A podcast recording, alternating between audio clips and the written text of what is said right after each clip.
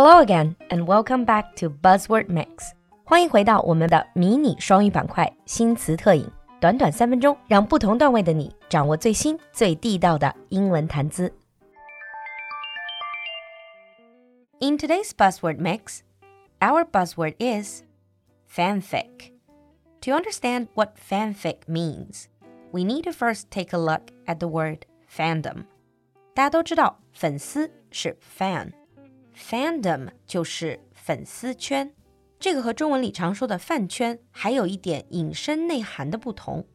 Fandom simply refers to a group of people. They are all fans of a specific movie, TV series, or video games.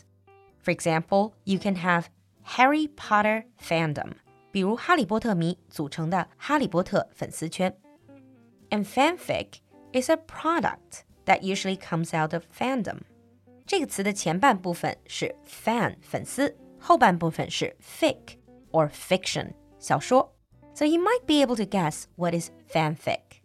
Well, it is a type of fictional text or stories written by fans based on the original characters, settings, or other contents of a TV, a movie, or game.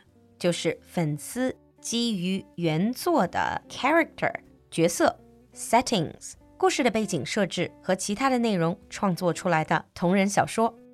Fanfic ranges from a couple of sentences to an entire novel，既可以是几句话，也可以是一整部小说。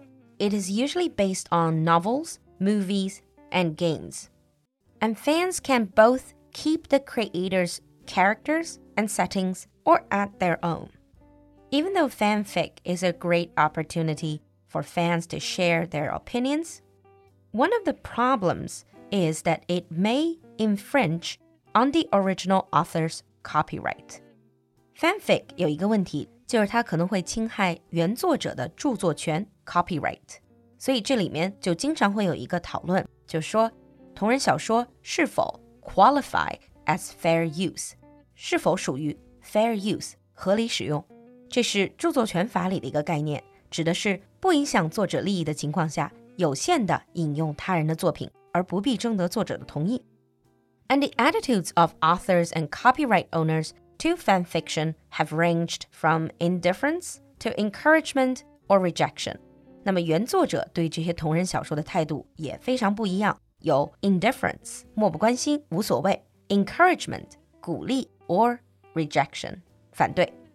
both within China and in English speaking countries, there are a lot of fanfic websites.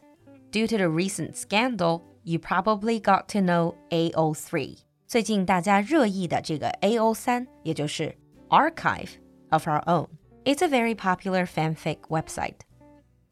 Fanfic has a lot of subcategories.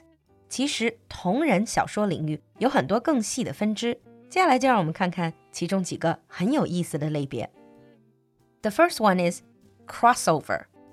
This is works featuring characters, items, or set pieces from multiple fandoms.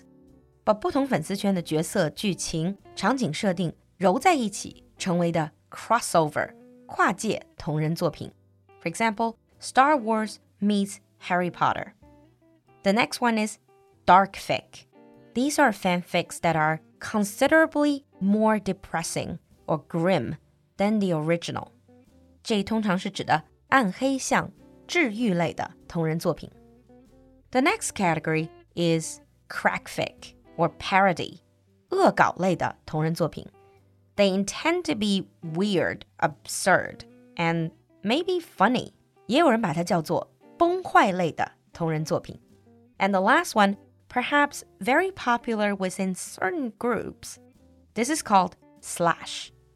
this is a genre of fan fiction that focuses on romantic or sexual relationships between fictional characters of the same sex. So, usually between two men or between two women. 混迹同人圈的小伙伴们，应该对于这种激情百合类的同人都不陌生吧？Slash and femslash are exactly these categories. So now let's move on to sample sentences.